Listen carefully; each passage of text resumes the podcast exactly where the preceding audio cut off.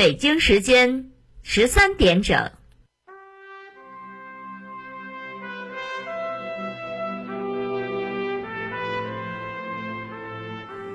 历史与诉说，亲历与真相。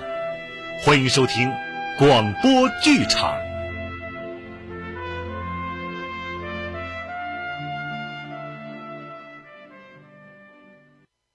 贺龙全传》一百三十回，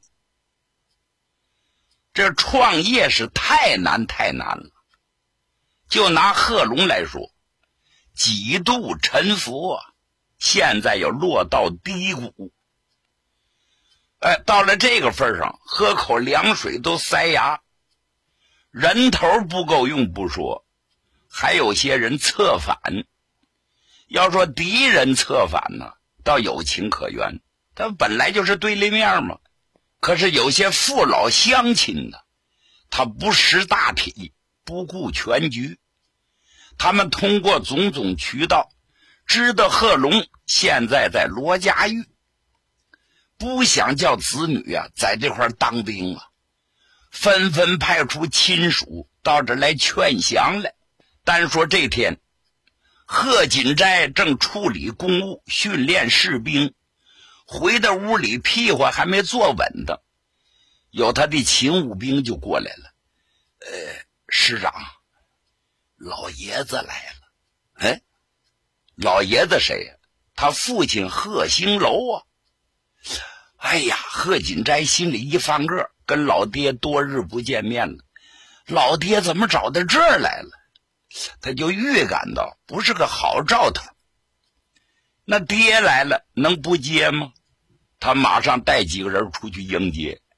就看老头子八十多岁了，气喘吁吁，拄着拐杖，身上还背着个小包。贺锦斋赶紧施礼：“爸，您怎么来了？”“哎，就在这儿说话吗？能不能找个地儿说话呀？”当然有，您往里请。贺锦斋是个孝子，搀着他爹，一步三摇，拐弯抹角进了树林这是人呢草创的三间办公室，这办公室是临时搭建的，是四面透风，条件十分艰苦。贺锦斋让老爹坐下，命人给端来茶。老爹，您吃饭没？要没吃，我们这儿有。说着，命人把饭菜准备了。什么饭菜？都是一些野菜呀，什么山药蛋等等东西，这就是上品了。老头看了一眼，把碗一推：“我来不是吃饭的，我这包里带着干粮的。”我说：“锦斋呀，老爹找你为啥？你知道吗？”不知道。爹，您说吧。哎，我说锦斋，这是贺龙啊，没在近前。我跟你说句掏心窝子的话，你跟着他干有你啥好处？哎，贺龙啊，完了！尽管这个人很倔强，不服气儿，那不行。你放眼往周围看一看，全都是国民党的天下呀。他贺龙再有本事，能推翻蒋介石吗？他跟蒋介石怎么比呀？你们什么这个这个军那个军，能比得了国民党的正式军队吗？更没法比呀！爹这次来没别的说，孩子，我来接你回家，别干了。只有跟爹回家，起码做一个安分的老百姓。才是一条生路，让爹临死之前呢，以续天伦之乐。你照这样再干下去，是什么下场？我都不敢想啊！我心惊胆颤。难道说把咱家的祖坟全刨光了，你才甘心？非把你老爹也拉进坟墓，你才算尽孝了？孩子，我来接你，跟我走吧。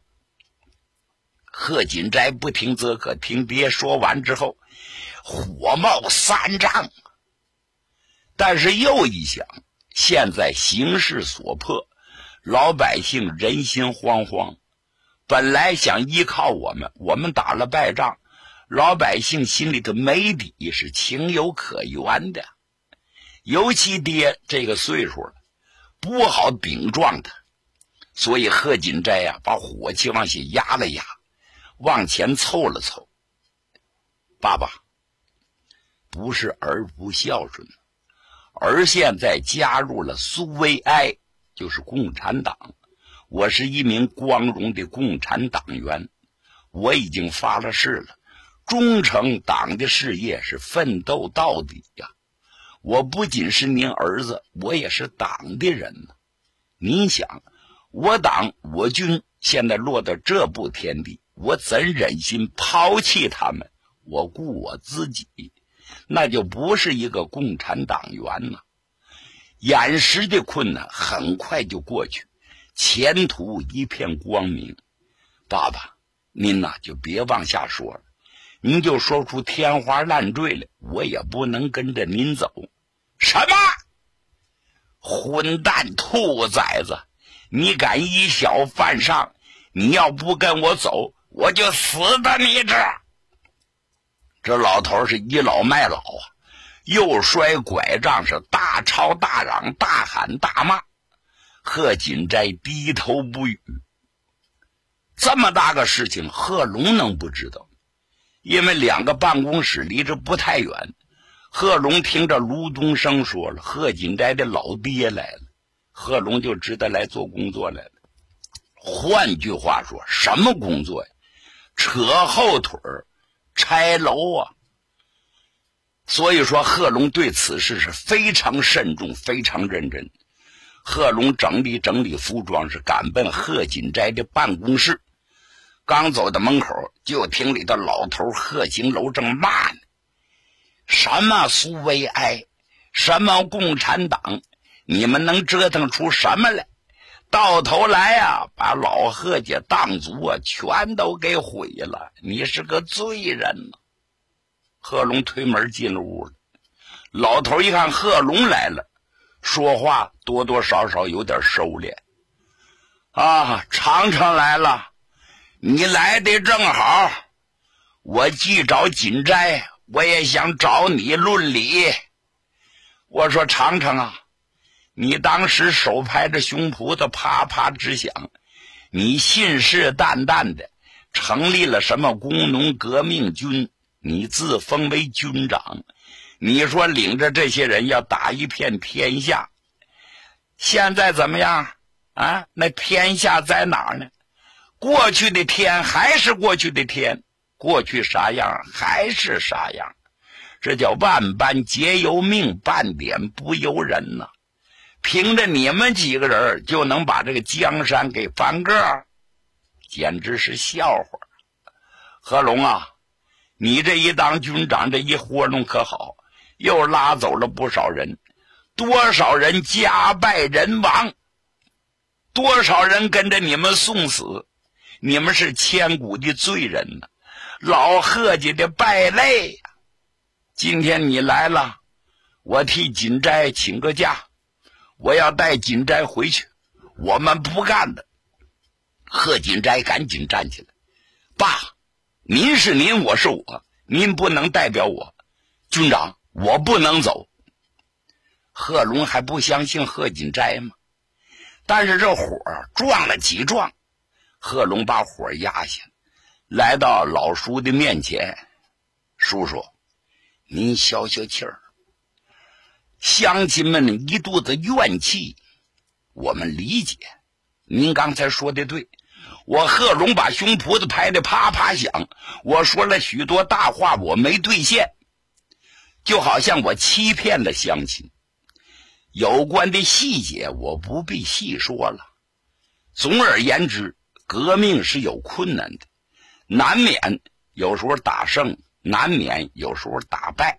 不过打败是暂时的，我再次向您老人家保证，终有一天我们会打回桑植县，到那会儿是穷人真正的当家做主啊。您到现在啊，最好先不要有怨气。行行行行，尝尝，你你学会说假话了。哎呦，给我安心玩吃！你们哪天能打回桑植啊？啥时候能把这天给翻个个？我是一万个也不相信呐！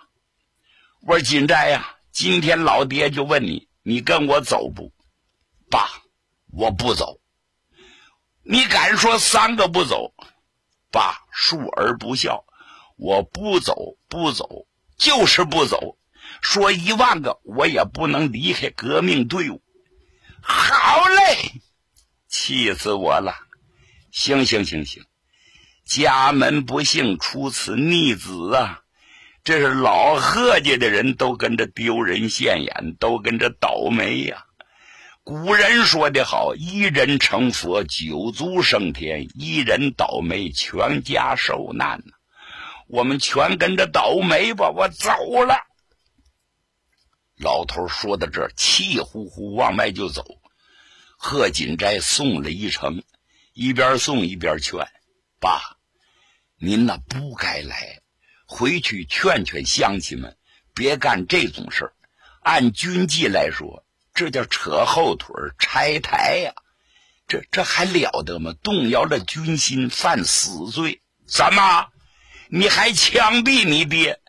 当然不能。”不过您放心，迟早有一天我们会打回去的。告诉乡亲们不要再来了，说也没用。行行行行，好良言难劝，该死的鬼呀！哎，家门不幸啊！老头气呼呼拄着棒子走了。贺锦斋看他走远了，心里头也不是滋味，转回身回办公室，贺龙还没走呢。贺锦斋就说：“军长大哥，您对我怀疑了吗？没有。你是什么人？我心里有底。我怎么能怀疑你呢？哎，人老了，看事情看不开，说些过头的话。我想军长也不能介意。我怎么能介意呢？这群众越是这样，对咱们就是个教育。咱得反躬自问。”咱们没把兵带好，咱打了败仗了，对不起乡亲。乡亲们骂咱们、打咱们都是应该的，何况那是我的堂叔，你的老爹呀。不过金寨啊，我方才想起一件事来，咱们在这地方不能久待了。乡亲们都知道咱们在罗家峪，那敌人肯定也知道咱们在这儿。为什么他迟迟没来呢？正在调兵遣将。一旦准备好了要围攻罗家峪，此处是十分危险。再者一说，这离着家近，有很多的亲属劝他们的人离开这个军营，对咱是大大的不利呀。方才我也想了，上级指示让咱们改变战术，变成游击战，化整为零。该集中的时候，咱再集中。这是一，咱必须改变。第二，现在啊，敌人把所有的力量全集中到桑植县，对我不利。我们急忙跳出去，赶奔湖北的利川县，去攻打汪家营子。这敌人想也想不到，咱们来个机动灵活的战略战术。贺锦斋点了点头：“军长，你这个决定太英明了，我赞成。”不过，为什么非上汪家营子呢？哎，金斋啊，有点事儿，我还没到个时间跟你商议呢。因为利川县有个大镇店叫汪家营子，汪家营子有个民团呐，团长姓李，叫李清川。因为这小子太坏了，据说他一条腿长，一条腿短，走道一拐一拐的，人送绰号“铁拐李”。他手下有三四百人，有二三百条枪，军需物资十分丰富，家资巨富啊！我想把他给打掉，打掉呢可以壮我们的士气，灭敌人的威风。敌人想不到我们突然之间跳出桑植，奔了利川县了，让他们琢磨不定。咱们就得采取这样的战术。我赞成，告。就这么决定了。两个人是当家做主的人，这一拍板，大家赞成。当天晚上偷偷摸摸就转移了，转移到利川县，神不知鬼不觉。贺龙所说一点不假。现在敌人把主要的精力全都集中到桑植县，大力搜捕贺龙及其队伍。他们做梦也没想到，人家走了。书说简短，他这三百来人要拉着队伍走，声势浩大，太惹人注目了。因此走的时候也是分批分期的走，都分散，多的二十人，少的十来个人。分成多少个战斗小组，一路之上走的还真就挺顺，神不知鬼不觉就到了利川县的县境。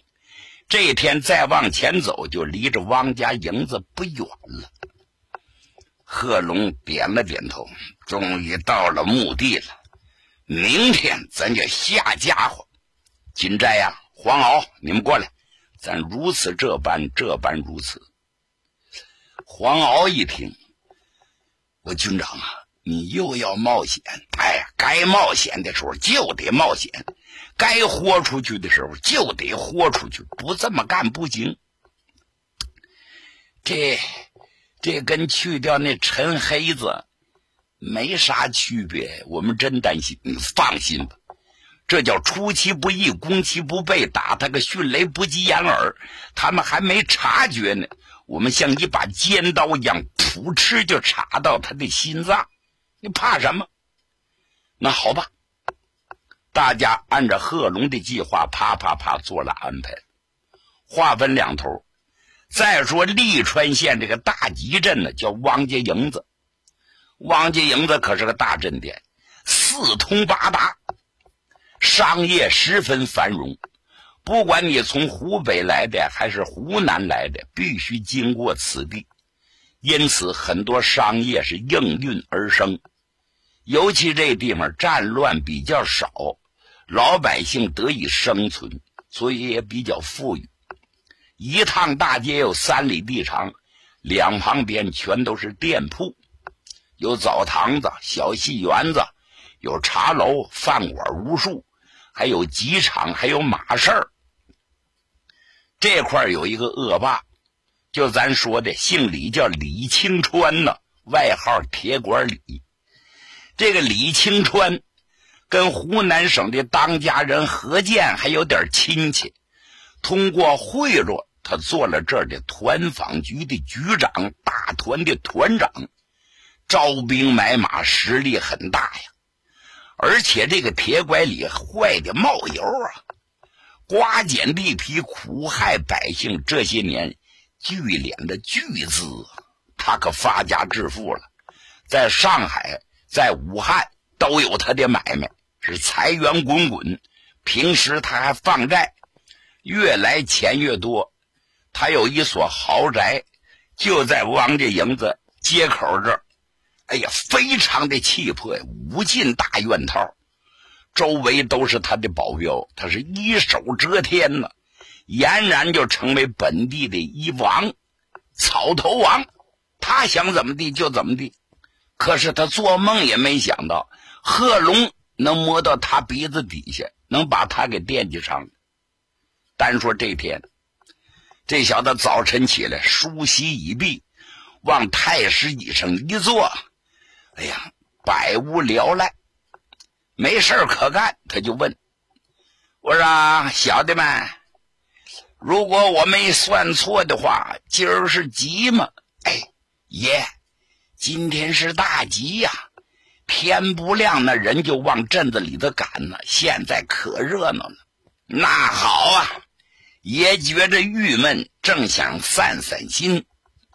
你们可给我长点眼睛啊！”要遇上那个好看的、有姿色的娘们儿，给我弄回几个来，我消遣消遣。是您了，大爷，您什么时候更衣？现在我就更衣，把家里穿的衣服脱掉了，出门嘛，礼帽、长袍、马褂都得换。有人正服侍他换衣服的这时候。门上的人进来报告：“嗯，爷，有人想要拜见爷爷。他是入伙啊，是路过呀？哎，好像是要入伙。他妈想的倒简单，入我的伙那么容易吗？他知道这开门钱得多少钱吗？那我就不清楚了。您是见是不见？你还没说清楚。”他姓啥叫啥呀？他是从汉口来的，家里开贸易行的。他姓王，叫王胡子。呀，看那样，有的是钱呐。他说的挺好听，知道您是本地的英雄。听说你有个绰号叫镇八方，因此不远千里来投。啊，要这么说，还值得一见。那好吧。我先等一会儿再上街，办完这事儿再说。他心里盘算，发财的机会又来了。每天都有这种事儿，这叫树大招风。他往太师椅上一坐，正这时候，他手下有个谋士，这小子姓冯，不是个好东西，外号叫冯快嘴儿。这小猴眼珠一转，跟这铁拐李说：“爷。”得注点意呀，注啥意？我可听说呀，临县的桑植县折腾的是地覆天翻呢。那个贺龙回来了，又成立这个军那个军的。我怀疑今儿来的这主跟贺龙有没有联系呀？哈哈哈哈哈！我说老冯啊。你呀，你呀，聪明一世，糊涂一时啊！他贺龙是个什么东西？他就落到桑植县了。他要落到我的利川县了，我早把他给收拾了。我盼他来，他还不来呢。他真要来了，他不是贺龙，他是财神爷呀！我拿他去换赏钱去，少说得得十万，我还得连升三级。这不是好事吗？怕他何来？爷，有备无患呐，您还是加点谨慎是至关重要。嗯，听你的。说着话，他把大手一招，这就是命令。立刻从外边进来他手下的打手三十人，一边十五个，排着队，咵咵咵咵咵，两旁站立。各拿刀枪，跟凶神恶煞相似，他就做好准备了。这姓冯的也把手枪准备好了。正在这时，铁拐李又下了命令了：“那个姓王的王胡子叫他进来。”就见中门一开，从外边进来仨人，为首的走到前边的是个大老板的装束。礼帽、眼镜、手杖、长袍、马褂，谁呀？正是贺龙。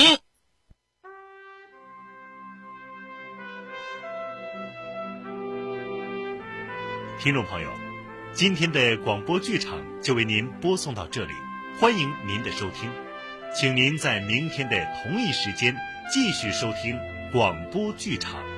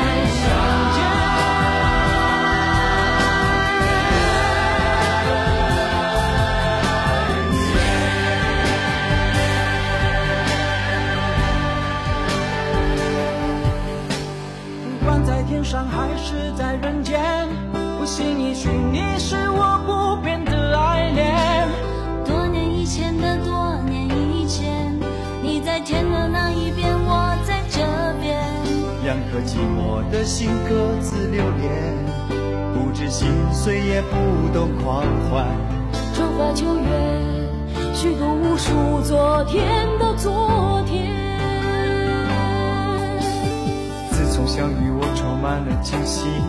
天地万物是你的笑容，你的呼吸。从此我甘愿奉献自己，追随着你的脚步，你的踪迹。直到有一天。